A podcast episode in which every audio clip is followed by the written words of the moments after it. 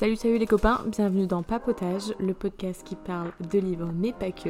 Je suis Charlotte et aujourd'hui on va parler de la trilogie de Nicolas Beuglet.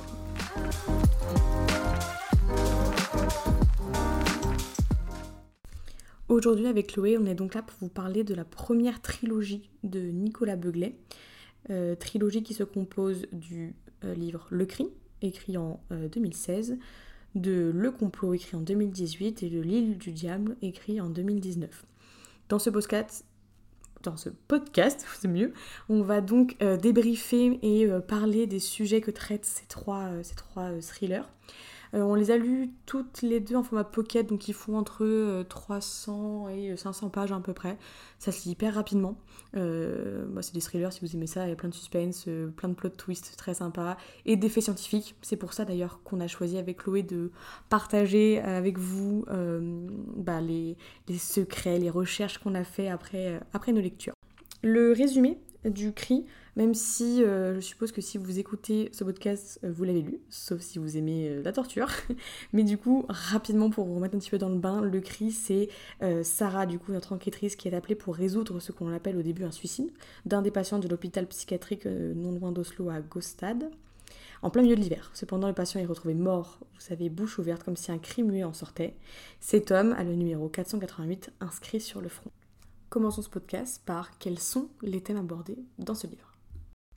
Euh, spoiler alerte, on va pas du tout commencer par ça. Pour être honnête avec vous, j'avais tourné avec Chloé une petite introduction un peu sympa où on se présentait pour que vous puissiez reconnaître nos voix. Euh, il s'avère que c'est foiré. Voilà, il a rien qui va. Donc, euh, voilà, juste pour vous dire que ça va commencer d'une manière assez brutale pour ce premier épisode. Veuillez nous en excuser. le deuxième sera beaucoup mieux, donc il faudra revenir. Voilà, je vous laisse avec la suite. Le cri, c'est très clairement la vie après la mort. On a aussi un peu de religion, le détournement de la science pour en faire une arme euh, plutôt militaire. Il y a quand même du, pas de psychologie aussi derrière, euh, que ce soit dans les personnages et dans l'histoire. Euh. Oui. Et donc, on commence par découvrir un projet qui a réellement existé, le MC, MK Ultra. Pour avoir fait un peu des recherches, du coup, c'est un projet scientifique qui a été mené par la CIA dans les années 70 et le but de ce projet c'était de développer des techniques de contrôle et de programmation de l'esprit en utilisant des substances comme la LSD pour tenter de contrôler le cerveau humain et euh, probablement d'en faire une arme de guerre, parce qu'on était en pleine guerre froide. Évidemment, euh, une angoisse. Voilà, et dans le livre, on parle de ce projet qui est flippé, de ouf, parce qu'il a quand même existé. Alors, je sais plus comment exactement ils ont découvert, mais euh, apparemment, ils n'ont pas tout découvert. c'est ce que dit bah, dans l'interview de Nicolas Beugry. Oui. Il le dit, et bah du coup, dans le le, le, livre là sur Stranger Things qui voit les débuts de Stranger Things où ils, expliquent les, les, projets un peu MK Ultra et dans le cas particulier, ouais. euh, c'est vrai que euh, on se rend compte que tout n'apparaît pas et c'est ce qui fait peur d'ailleurs. Ça fait bader. Le mec il dit dans son interview à Nicolas il dit euh, que ça ce sont des documents qui sont sortis mais il y a plus d'un millier de documents sur euh, des personnes qui ne sont jamais sortis genre. Ils sont détruits du coup. Ouais. Et qu'est-ce qu'ils ont trouvé? Surtout qu'on se dit que ce qui est sorti, c'est ce qui devait être politiquement correct. Ouais. C'est pas du tout correct de prendre des gens, de les mettre dans des salles, leur faire des trucs sur le cerveau contre leur volonté. En plus, c'est ça le pire, surtout.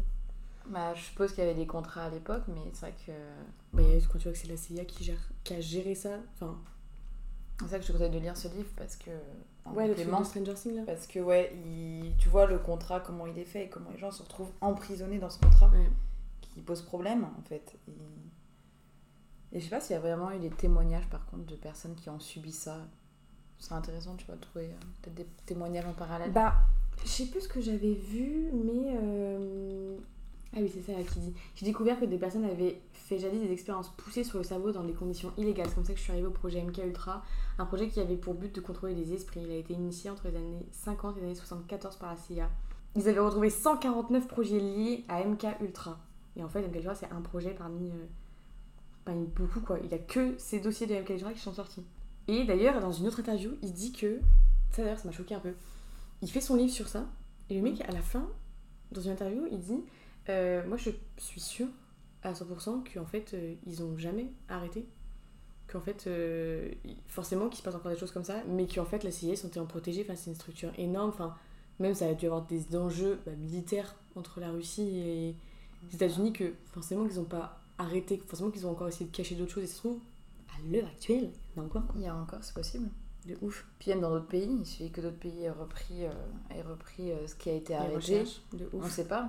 Parce qu'il y, y a tellement de pays euh, totalitaires où on cache facilement De ouf. les bavures et tout ce qui va avec. Bon, ça fait bader. Et en plus, alors ce qui est assez stylé, genre le professeur Jung, qui est un professeur du coup de psycho, qui était dans le même courant à la base que Freud, mais qui a divergé justement parce que euh, Freud il met tout sur le sexuel, et, euh, alors que lui il a dit en fait, euh, ma soeur, t'es gentille, mais comme toi, c'est pas que ça. Et donc en fait, lui, il a créé sa propre psychologie, ça s'appelle la psychologie analytique. Et en fait, lui, il dit le soi serait le résultat de notre culture, des mythes et des traditions. Et c'est là qu'on retrouve le lien avec le livre parce que euh, la CIA se serait du coup associée avec Jung pour pouvoir faire des recherches poussées sur le cerveau et pouvoir contrôler le cerveau. Et quoi de mieux que de contrôler le cerveau par euh, le même moyen pour tout le monde qu'on ait ce qu'on appelle un inconscient collectif, ce que Jung Ouais. essayait de prouver. De dire en fait, tous les humains sur cette terre, on a tous un inconscient collectif parce qu'on est tous issus finalement de, de même euh, origines. Quoi. Ouais, on a des origines ultra profondes. Et donc, euh, en fait, en appuyant sur tel ou tel point, en fait, on les a tous. Et donc, tu peux facilement contrôler le cerveau. Et ça, c'était extrêmement vrai. Et dans le, dans le livre, c'est ça le, le- la fin, c'est qu'en fait, la peur. Comment il l'appelle La peur. C'est euh, pas la peur originelle. la peur originelle, originelle, oui. bah, c'est ce qui a, euh, c'était le résultat du projet euh, 488 là. Que voilà, quoi, juste avec la peur initiale, soi-disant, tu peux, euh, Tu peux contrôler la personne. tu peux contrôler euh, des gens quoi. Puis d'ailleurs, c'est Bugley qui dit qu'il aurait vécu cette peur. Putain, mais euh, ouais, on a vu la même interview. Oui. Excellent. Oui, oui, de ouf. Il n'y en a pas 15 000 de Bugley. C'est pas faux. Mais oui, oui, le mec dit euh, lui-même qu'il a. euh, c'est comme ça qu'il a eu l'idée d'ailleurs d'aller Ouais. fouiller là-dessus. Parce que en fait, il a ressenti. euh, Mais après, le mec, il a fait pas mal de dépression et tout avant de- d'être écrivain. Et c'était pendant sa période dépressive où il a ressenti cette espèce de peur là. Et euh, qu'il a pas su expliquer, etc. Toi, tu penses que tu as vécu cette peur? Déjà? Moi non plus. Mais un truc aussi. Enfin. Déjà, pour avoir beaucoup peur, faut y aller. Mm. Mais avoir une peur où tu vas te dire c'est pas ma peur, c'est la peur de quelqu'un d'autre. Je sais pas à qui, mais c'est pas la mienne, faut quand même y aller. Enfin, Parce que moi, je, je crois du coup à cette histoire de, de mémoire euh, biologique. euh, parce qu'il y a des, des choses qui. Tu vois, l'enfant va, mm. va apprendre les choses malgré tout, quoi qu'il en soit. enfin, moi je pars du principe qu'un enfant, c'est. Ça a aucune connaissance à la naissance. Il n'y a rien qui est inné à part son cariotype, son génome. Par contre, que tout ce qu'il va euh, connaître, construire, on va lui apprendre. Il va imiter, il va observer. Mais de son, de son Package initial. Ouais. Et moi, dans le package initial, tu vois, t'as une partie de mémoire collective Mhm. qui fait que tu peux. T'as les bases pour survivre et que du coup, ça ferait partie de, ce, de cette mémoire génétique. Mais là, on en vient à un, un autre sujet. Je crois plus à l'épigénétique Mm. qu'à un inconscient collectif. Ok. L'épigénétique, ça veut dire que euh, les gènes que tu portes en toi, qu'on t'a légués, euh, ils se prononcent plus ou moins fort. C'est pour ça qu'on a des caractères différents. Et donc, l'épigénétique, c'est le fait qu'on reçoit de nos ancêtres cette construction de gènes et les expressions de gènes. Et donc, qu'un arrière-grand-parent qui a eu un méga traumatisme sur un poivron pourrait avoir une phobie de poivron, tu vois. Enfin, c'est même beaucoup de choses. Au hasard, au hasard. Voilà. Non mais voilà. Et je crois beaucoup plus à ça que qu'un inconscient collectif qui. Parce que si tu crois à ça, c'est-à-dire que tu crois qu'on a une âme qui se. Enfin, un bout d'âme. Qui resterait. On Ouais. un bout de l'âme originelle en nous.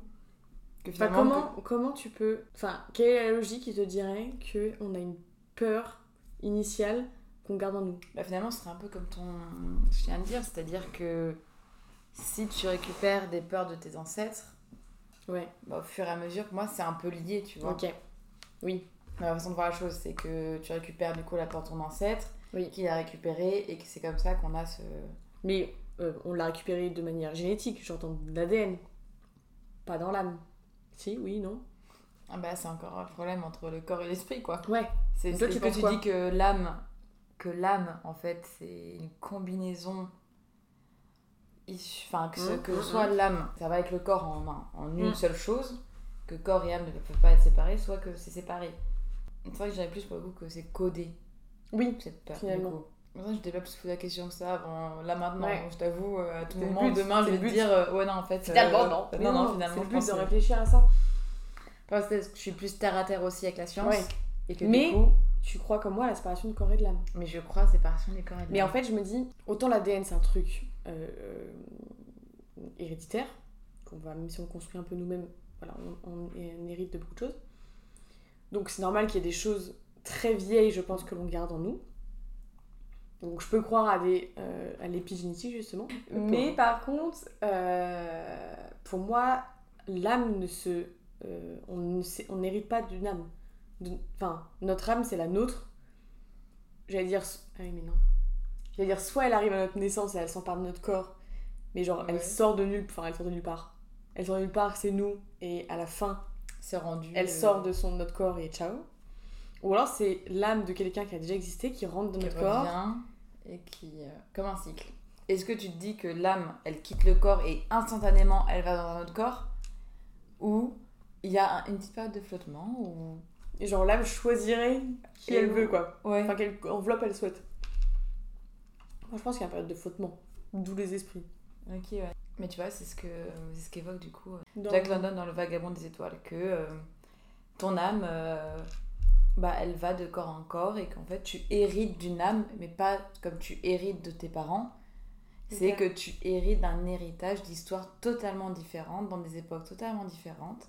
Ok. Et, du coup, c'est via l'âme que tu pourrais avoir la peur originelle. Enfin, lui pourrait penser ça. Et lui pourrait penser que. Oui, c'est ce qu'il dit à un certain moment. Il dit effectivement que euh, il sentait une peur qui n'était pas la sienne, ou il sentait des émotions qui n'étaient pas celui de cette enveloppe-là. Et que c'est plutôt l'expression de. Euh, ça, c'est quel livre et quel auteur? Jack, euh, Jack London. Et c'est Le Vagabond des étoiles. Du coup, ma question après, c'est comment toi tu t'es senti à la fin de cette lecture? Certainement, ça datait un peu, mais c'est vrai que euh, c'est une période où je cherche absolument un livre à lire. Donc, déjà, j'ai commandé sur internet au pif, en allant sur le site des Ombres Blanches de Toulouse, sur le site, donc je me dis, bah, vas-y, je le et en fait, du coup, bah, j'étais tellement mais captivée par ce livre qui venait de sortir quasiment que déjà, d'un point de vue intellectuel, ça m'a appris énormément de choses. Mais finalement, ça m'a laissé un vide. J'étais là, waouh! Tu savais qu'il y avait une suite ou tu... il n'était pas encore sorti à la base? Non, non, j'étais en train de taper sur internet tous les jours Nicolas Beuglet, euh, suite, ah, j'écris. Parce que bah, je voulais pas rater ce... ces suites. Attends, mais surtout que Nicolas Beuglet, enfin le cri, il est sorti en 2016. Bah, le compo est sorti en 2018. J'ai attendu deux ans. J'ai attendu deux ans pour lire la suite.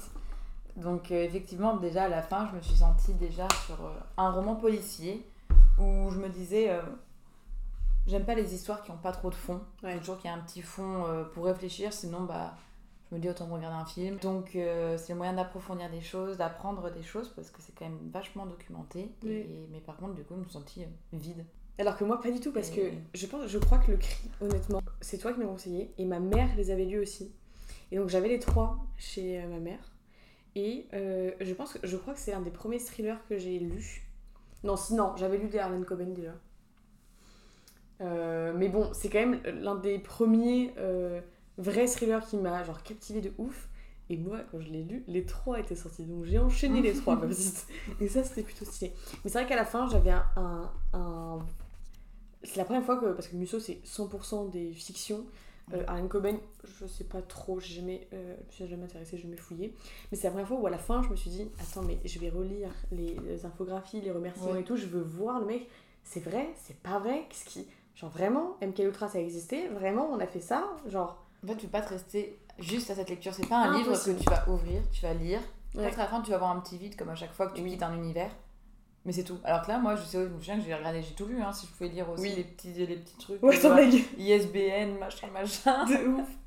En mode, bah non, mais je veux continuer, je veux approfondir, je veux la suite, ou je veux ça en savoir plus sur le thème. Ouais. Que ce soit les personnages qui sont quand même euh, attachants. Ouais, de ouf.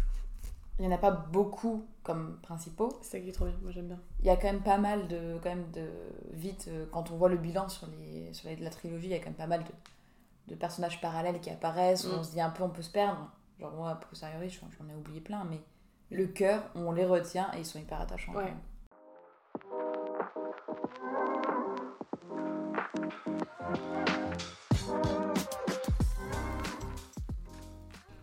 On espère avec Chloé que le premier débat vous a plu. On continue du coup le podcast avec euh, le livre Le complot, le deuxième du coup de la saga. Je vous en fais rapidement le résumé, même si toujours pareil, j'espère pour vous que vous l'avez lu, sinon les spoils doivent être insupportables. Le complot, donc, c'est toujours Sarah, la même enquêtrice, qui se remet à peine de sa présente enquête aux côtés de son compagnon, quand d'un coup elle est escortée par les forces spéciales norvégiennes pour enquêter sur une scène de crime très étrange où la première, première ministre pardon, norvégienne a été assassinée de façon presque ancestrale, très mystérieuse. On euh, poursuit du coup le podcast par euh, toujours quels sont les thèmes abordés par euh, ce livre. Donc ça parle du patriarcat, de la place de la femme dans la société depuis des millénaires et de la religion. Est-ce que tu te souviens bien ouais. du livre? Bah, Je me souviens parce que bah, déjà j'ai attendu quand même avec impatience. Tu m'étonnes. Je me rappelle que j'ai attendu deux ans pour le lire. Et et vraiment, déjà, j'attendais beaucoup du deuxième par rapport à, au premier, à quel point il m'avait transporté. Je me souviens que je m'obligeais de pas le lire trop vite parce que je me disais, j'ai pas envie encore d'être dans l'attente et tout. Euh, bon. Et surtout que bah, je me disais, bah, quel va être le thème suivant Parce que bon, on va peut-être pas refaire la même chose. Et donc de voir que c'était sur le thème de la femme, au début j'avais eu un peu peur parce que c'est vrai qu'avec le mouvement euh, féministe qui parfois est un peu remis en question parce que il y a des extrêmes comme dans tout mouvement. Bah, quand on parle de féministe, on a tendance à voir euh, la, la, femme qui veut se placer en supérieur et tout. Et j'ai eu peur que ce soit un, un discours trop féministe, ou justement, vu que c'est un homme qui écrit, je me suis dit, est-ce que c'est pas un discours qui va être faussement féministe ou trop bateau? Et vu que ça reste très dans l'information, dans les faits, c'était vraiment, euh, en tant que femme, du coup, c'était hyper euh, intéressant. Et je pense que les hommes devraient lire aussi ce livre. C'est une meilleure façon de voir le féminisme. En fait, ce qui est fou dans ce livre, et moi c'est ce que j'ai adoré dans ce deuxième, et je pense que c'est mon préféré, c'est que le mec. Alors je pense que c'est en 2018 qu'il est sorti, je crois que MeToo c'est dans ces eaux-là aussi. Euh, donc le mec il a fait un sujet d'actualité, pas un roman à la mort moelle euh, au rime, mais comme tu dis, le mec il s'est intéressé finalement, je pense un peu malgré lui, à la cause féministe. Et le mec il a été faire des recherches sur tout ça, sur même l'origine même de genre Adam et Ève, creuser lui-même quoi la vérité sur, euh, sur ce qu'il avait appris, sur les bases de, de ses recherches d'ailleurs. Et puis il le met à la portée de tous quoi, c'est pas derrière parce que même si t'es pas pro, euh, ça, peut, ça peut faire peur, euh, surtout en ce moment où il y a une petite fracture avec le féminisme qui pose parfois problème. Mm. Sur l'ouverture d'esprit, sur l'accessibilité des, des discours, où tout de suite les hommes sont mis à mal bah là, derrière, au-delà, il y a aussi l'histoire qui est intéressante, qui est captivante. Et... Moi, j'ai arrêté de respirer sur la dernière page, j'étais là en mode. J'avais un peu oublié, mais en fait, il se rend, Sarah et Christopher, ils se rendent à Byblos, Byblos qui est, d'ailleurs pour son info, je sais pas si vous savez, c'est la ville la plus ancienne du, de la Terre, parce que c'est la ville où on a retrouvé les traces euh, d'occupation humaine les plus, euh, les plus vieilles, datant de même 7000 ans. Et euh, c'est dans cette ville-là qu'ils retrouvent des traces de la fameuse déesse qui s'appelle Asherah. Alors j'avais noté, Asherah est une déesse très ancienne qui a été oubliée car elle aurait, elle aurait créé Dieu. À l'époque c'était Yahvé. C'était, à l'époque il n'y avait qu'une seule religion, c'était le judaïsme. D'ailleurs, tu savais ça? En religion monothéiste finalement. Et voilà, et en fait on sait que cette déesse elle a existé parce que donc dans le... J'ai peur de dire, j'ai pas les bons mots pour euh, tout ce qui est euh, dans la religion, mais euh, que dans le texte du judaïsme qui est l'Ancien Testament, 40 fois, la déesse Asherah, elle est citée. Et en fait, au fur et à mesure des années, ça n'a pas trop plu. C'est une femme qui a créé un dieu, qui après soit devenue sa femme. Et en fait, euh, elle a été supprimée des croyances, euh, notamment au début des religions monothéistes. Et j'avais noté la page parce qu'ils le disent hyper bien dans le livre. Je vais retrouver ça. Mais ce qui est assez marrant, c'est de se dire que, tu vois, dans les textes sacrés, Mm. Comme dans la Bible, on dit que Dieu, euh, que l'homme que Dieu a créé l'homme euh, à son image. Mais finalement, on se rend compte que bon, c'était tout l'inverse, quoi. C'est les hommes qui ont créé Dieu à son image. Mais c'est vrai que dans l'inconscient, enfin en tout cas moi, euh, dans l'inconscient que j'ai pu en discutant à l'extérieur, on imagine Dieu qui ressemble à un homme quand même. De que ce soit dans la présentation, dans les films, les séries et dessins animés. Je crois même dans la rédaction. des textes, je, je, crois que c'est jamais écrit au féminin, c'est toujours c'est conjugué. Dieu. Euh, oui. Parce qu'il faudrait voir c'est les... dans les langues où il y a le neutre, si c'est en neutre ou pas. Donc ce qu'on dit, c'est voilà, dans les, dans les religions poly, euh, polythéistes, en général, les, les dieux ont, ont euh, un, un, genre avec bon, bah, des interactions sexuelles. Bon, on va citer Zeus par exemple.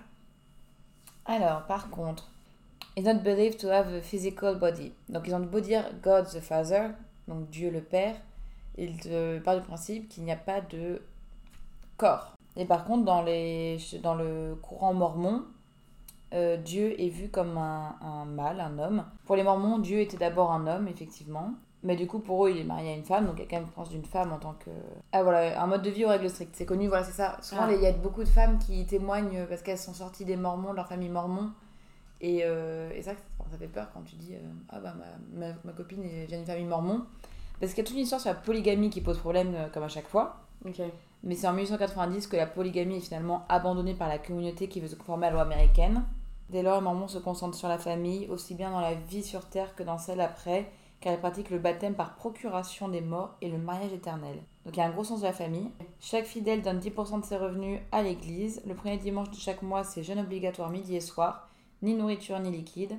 En règle générale, les produits excitants tels que drogue, alcool, tabac, thé, café sont proscrits. Ah waouh. Il y a toute une histoire sur les Mormons, donc euh, effectivement, c'est quand, même, quand même assez intéressant. Et c'est foncièrement, voilà, c'est foncièrement américain. Mais il y a 35 000 adeptes en France. Voilà. Waouh, ok. Donc je pense qu'on s'endormira un peu moins bête ce soir sur les Mormons. Euh, là, là, ça me faisait penser aux témoins de Jéhovah. J'avais pas à côté de la plaque. Mais en fait, il y a plein d'articles qui disent qu'il y a la différence entre euh, témoins de Jéhovah et la religion mormon. Mm. Deux communautés religieuses à travers le monde qui sont d'origine chrétienne. Les deux. Oui. Bien que les deux communautés puissent sembler similaires, elles sont considérablement différentes. Ils ont Mm. pas le même texte, entre guillemets. Les témoins de Jéhovah rejettent le concept de la Trinité, tandis que les Mormons croient en une divinité composée de trois êtres distincts. D'accord, pourquoi pas. Et les Mormons pratiquent le baptême pour les morts, tandis que les témoins de Jéhovah se concentrent sur l'évangélisation porte à porte. Ne pratiquent pas le baptême pour... Pareil, comment tu t'es senti à la fin? Parce que du coup, tu l'as lu, mais t'as dû attendre euh, la suite. Exactement, encore une fois. Donc, ah bah alors là, bah, la fin déjà, elle est quand même assez. euh, Ouais. Bah, Sarah finit en prison, Voilà, littéralement. dise, Elle a tué la future pape. finalement, même en pensant vouloir faire le plus grand bien, parfois on échoue. Mm. C'est un peu la morale que j'ai tirée de ça. Que même vouloir faire le meilleur des biens pour les femmes, bah finalement, euh, si on fait pas partie de tout le- l'engrenage, si on n'a pas tout en main, malgré tout ce qu'elle a pris en main euh, comme enquête, bah voilà, une mauvaise décision, euh, un échec. Mais c'est vrai que bon, bah déjà d'un point de vue histoire, moi j'étais encore une fois euh, à quand la suite? Mm. Le, le- ce livre, à la fin, encore plus que sur le premier, j'étais en mode Mais attends, mais ça, c'est vraiment vrai? Mm. Genre, on a vraiment retiré et modifié les textes religieux au fur et à mesure? Parce que, genre, on a dit chiant que ce soit une femme la première. Ouais. Genre, vraiment, ça a vraiment été ça. Et j'étais en mode Mais littéralement, et dans les. On va pas rentrer dans le détail, mais même dans les textes que euh, les trois femmes là, euh, Lumila et ses copines, euh, Lumila aussi. ouais, doivent, euh, enfin, euh, prononcent, t'apprends des choses dessus, mais tu te dis, mais pareil, c'est vrai, c'est pas vrai c'est vrai que moi j'ai eu plus de mal à croire ce qu'écrivait Nicolas Beuglé dans Ouais. ce roman-là que dans le premier. Oui. Parce que le premier c'est scientifique, ça peut être un peu plus la vie après la mort et Oui. tout. Mais j'avais plus de facilité avec mon cerveau scientifique. Oui, c'est possible. Ouais. Là, j'étais là, mais attends, attends. C'est euh, vrai. Qui nous dit que c'est vraiment ça? Parce Ouais. que l'histoire c'était il y a tant d'années. Ouais. Qui nous dit que c'était vraiment. Enfin, il est vraiment juste parti. Il a fait Ouais. des grosses recherches quoi. Il a fait une recherche. Et après, moi je me suis dit pareil, je vais faire mes recherches. Et en fait, finalement, euh, tu crois à ce que tu as envie de croire. Et tu as des articles qui parlent d'une chose, des articles qui parlent d'autre chose. Bon, bah, en fait, tu crois ce que tu veux.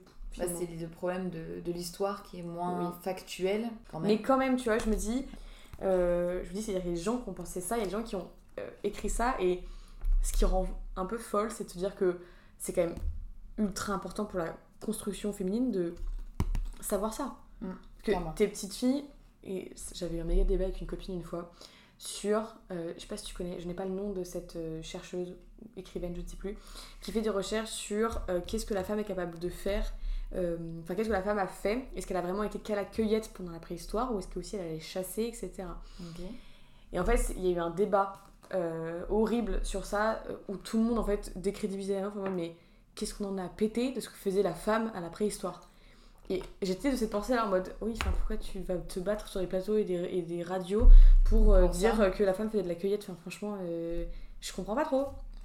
Et en fait, j'avais une méga discussion avec une copine et elle me disait mais en fait, c'est que si tu arrives à prouver que la femme, en fait, elle avait des capacités euh, de cueillette, donc de euh, connaître les poisons, donc euh, de euh, faire la cuisine, donc de faire ça, donc de faire survivre la population, ben elle était aussi importante qu'un mec qui allait avec sa putain de lance chercher son, Son mammouth. mammouth, quoi, franchement. Et donc voilà, et en fait, j'étais en mode, oui, d'accord, ok. Elle me dit, c'est-à-dire que toi, la première notion d'histoire que tu apprends, je te rappelle que c'est donc en primaire, et on commence par la préhistoire en primaire. C'est clair. Jusqu'à voilà. En fait, si déjà en primaire, dans ta petite euh, école avec tes petits camarades, on commence à te dire que la femme et l'homme, ils faisaient pas les mêmes tâches, mais que c'était tout aussi important parce que elle permettait de enfin, la femme permettait de survivre parce qu'elle connaissait ça, l'homme permettait de survivre parce qu'il connaissait ça. Du coup, c'est Jennifer Kerner, elle est enseignante en préhistoire à l'Université de Paris-Nanterre. Et elle a donc euh, écrit le livre en fait qui s'appelle Lady Sapiens. Et c'est ça qui a fait un petit peu polémique euh, à l'époque. Donc je pareil, je mettrai la référence.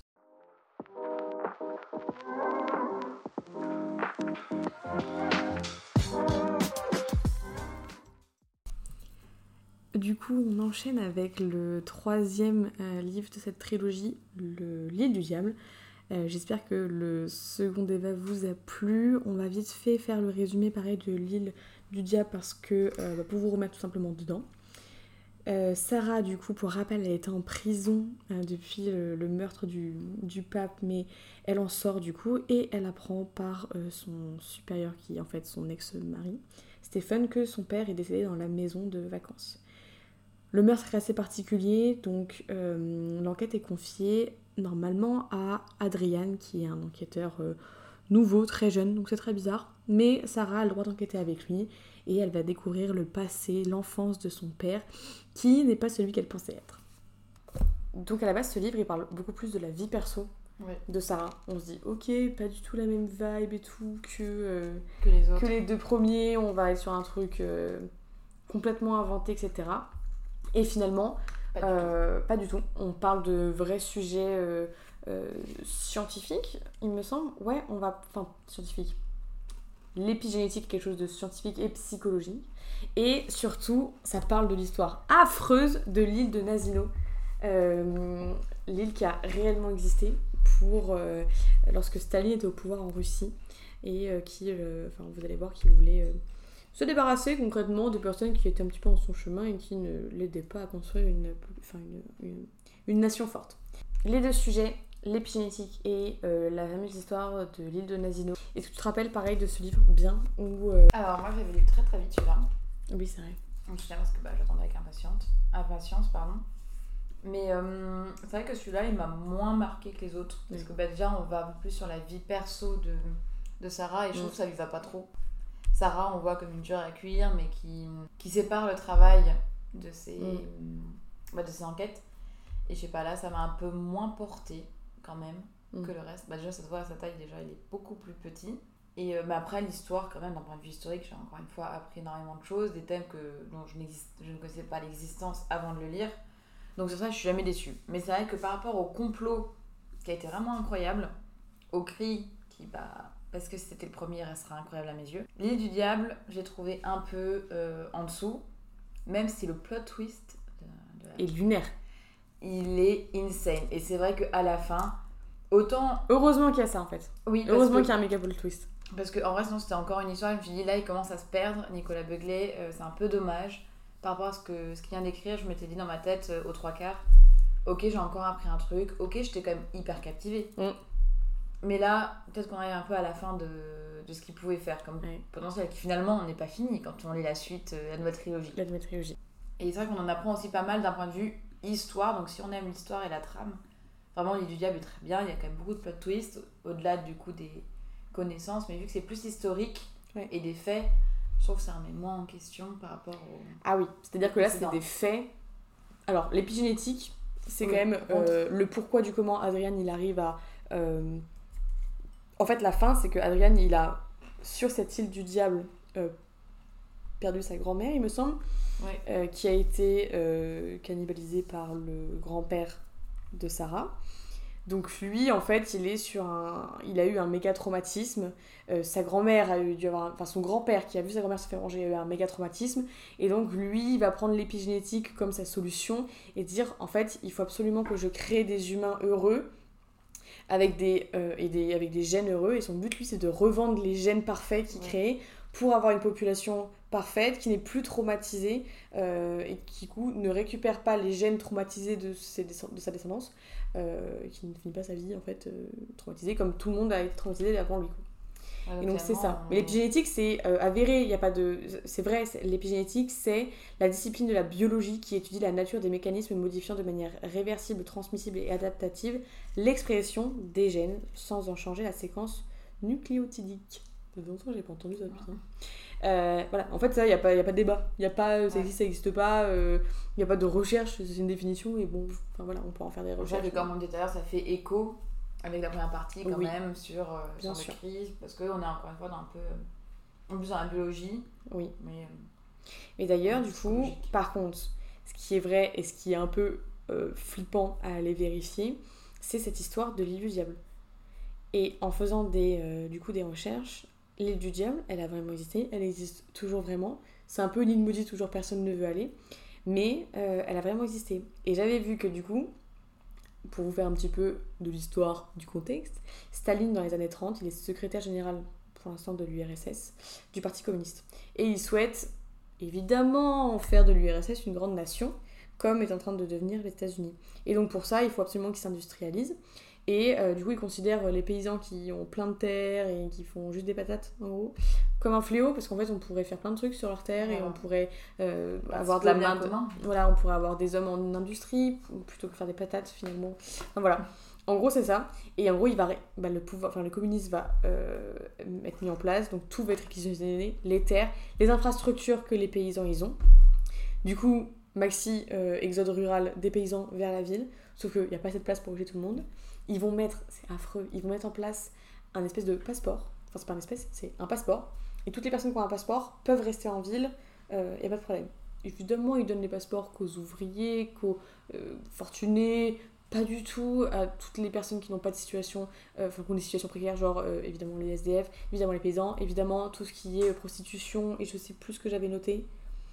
Eux, autant te dire qu'ils n'ont pas de passeport, et quand ils se font arrêter par la police, c'est ciao goulag et donc en fait ça les empêchait de venir, enfin c'était une manière de les dissuader de venir en ville pour pas que ça fasse moche dans les villes d'avoir euh, d'avoir ces gens-là quoi. Et donc euh, en 1933, il y, a, euh, bah, il y a 6000 paysans sans histoire, sans rien, qui sont déportés sur l'île de Nazino, où il me semble qu'à la base ils devaient rester que quelques jours avant d'être allés dans le camp de travail. Et en fait, ils vont. Moi, on dire que c'était pas une si mauvaise idée. Finalement, ils vont vraiment les abandonner là. Et l'île, elle fait 2 km. Ils sont 6000 dessus, d'accord? On est au mois de mai, il neige, les gens sont pieds nus. Est-ce que c'est bon? Ils vont les laisser là, d'accord? C'est un enfer, genre. Ils se sont dit. Et quand j'ai lu cette histoire, et quand j'ai écouté une vidéo euh, YouTube d'ailleurs, et que en fait, euh, voilà, ils ont dit bon bah let's go, on va les laisser là, pas de nourriture. C'est une île où il y a rien, c'est marécageux, donc il y a pas de fruits, il y a pas de légumes, il y a pas d'animaux, il y a des hommes finalement. Des hommes, entre hommes. Et en fait, euh, ça va durer 4 mois, 5-6 mois attends, de mai jusqu'à novembre, juin, juillet, août, septembre, octobre, novembre, 6 mois. Et euh, évidemment, il va finir par y avoir, comme c'est écrit dans le livre, euh, du cannibalisme. Parce que ils n'avaient pas de ration. Enfin, les Russes leur ramenaient de la farine. Ah oui, c'est ça. Est-ce que c'est bon? De la farine. D'où le fameuse poudre blanche sur le corps, je crois. Et les mains froides. Parce que dire qu'il y a eu des hauts placés, regroupés, autour d'un bureau et à dire bon alors on les a posés là en attendant bon qu'est-ce qu'on fait? Et qu'il y a quelqu'un qui a dû se lever et dire et pourquoi on ne les laisse pas avec de la farine? Finalement. Mais dis-toi que c'est des hauts placés qui ont pris cette décision quand même. et c'est ça qui est encore plus glauque c'est que c'est un état c'est quand même leur peuple en plus. Puis bon le communisme c'est assez connu pour être euh, oui un mouvement politique qui prône euh, le peuple. Finalement, c'est de ça qu'on avait besoin tous ensemble. Je trouve ça quand même incroyable. Mais c'est comme, euh, mais c'est comme l'histoire du cri. Quand tu dis que ça a été caché, que ils ont tous été d'accord à CIA, c'était pour les Américains, c'était pour combattre les Russes. Faisons de la lobotomie sur des personnes sans leur consentement, juste pour apprendre à maîtriser l'âme humaine. Oui, bah tout le monde était au courant, l'État, la CIA, tout, tout. On a dit oui, c'est une bonne idée. une bonne idée. Faisons ça. Mais ça fait bader. Hein. Parce que moi, je suis sûre qu'il y a des histoires comme ça qui. Euh, alors, l'île du diable, euh, je n'espère pas qu'il y ait une saison 2, globalement. Mais euh, tout ce qui est, tout ce qu'on a vu sur. Ouais, mais après, l'île du diable, quand tu vois les, les migrants aux portes de l'Europe qu'on laisse dans les bateaux précaires ou qu'il y a des situations précaires. Non, mais, global... non, mais oui. Clairement, t'as raison. T'as raison. C'est exactement ce qui s'est passé cet été-là. Maître Gims, tu sais, on l'a su parce qu'il y a eu une annulation de concert de Maître Gims et de Big Flo qui devait aller en Tunisie faire leur concert. Ils ont annulé parce que la Tunisie, ils ont fait fuck aux migrants qui sont arrivés de euh, Libye, il me semble. Ils ne voulaient pas les accueillir parce qu'il y avait eu. Euh, ils les ont même virés de chez eux. Ah oui, oui, il y a eu intercation.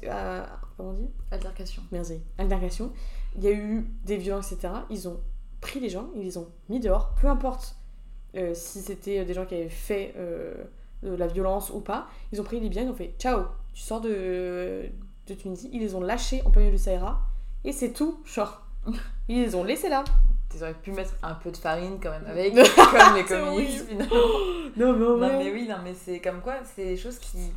D'un côté, tu vois, on n'y pense pas quand tu lis le livre, tu vois, j'avais pas forcément Franchement, tu fais pas lien, c'est horrible. Et c'est là, en papotant, que je me dis, finalement, ok, j'étais un peu déçue de ce livre parce que c'était trop factuel, trop d'effets euh, historiques et ouais, très factuel, mais finalement, quand tu vas un peu plus loin, tu te dis, mais attends, euh, on critique le régime communiste, communiste qui a fait ça, mais est-ce que quand on laisse pas des gens sur un bateau comme ça, mais nulle part, euh, c'est pas du, c'est pas la même chose? Ça me fait beaucoup penser au livre de Olivier Norek. Euh, ah bah qui arrive bientôt. Entre deux mondes. Entre deux mondes. Ce sera peut-être l'un des prochains épisodes. On a beau apprendre l'histoire et c'est pour ça que c'est toujours aussi important d'apprendre l'histoire. c'est hyper important qu'on connaisse ça. De manière générale parce qu'on n'est pas censé répéter les mêmes erreurs, mais finalement. Oui. Dernière question, c'est comment tu t'es senti à la fin de ce livre? Encore une fois, plot twist de ouf, mais vraiment le plus gros plot, twist, de la trilogie. Donc évidemment, là, j'étais encore une fois encore plus à chercher où est la suite, euh, comment faire. Et quand j'ai vu les romans de la trilogie suivante, et quand j'ai vu que c'était pas la même, au début, j'ai dit, je ne veux pas les lire. Ouais. Si c'est pas Sarah, je veux pas les lire. Et finalement, on en parlera, je pense. Dans le deuxième épisode. Vous allez voir que si vous avez vu la trilogie 1, la trilogie 2, vous allez forcément avoir besoin de papoter, je suppose, à un moment donné. Merci. Bah, merci à toi, Charlotte, en tout cas. et puis, c'était un grand euh, plaisir à tous. Trop cool. À la prochaine. Salut Bon, c'est un peu rapide comme conclu. Du coup, euh, j'ai envie de reprendre le micro en solo pour vous dire merci d'avoir écouté cet épisode. J'en profite aussi pour vous dire que j'ai une page Instagram qui s'appelle papotage-8-8 podcast. Venez me débriefer vous aussi de vos lectures, venez me donner des idées de lecture et venez me dire tout simplement ce que vous en avez pensé.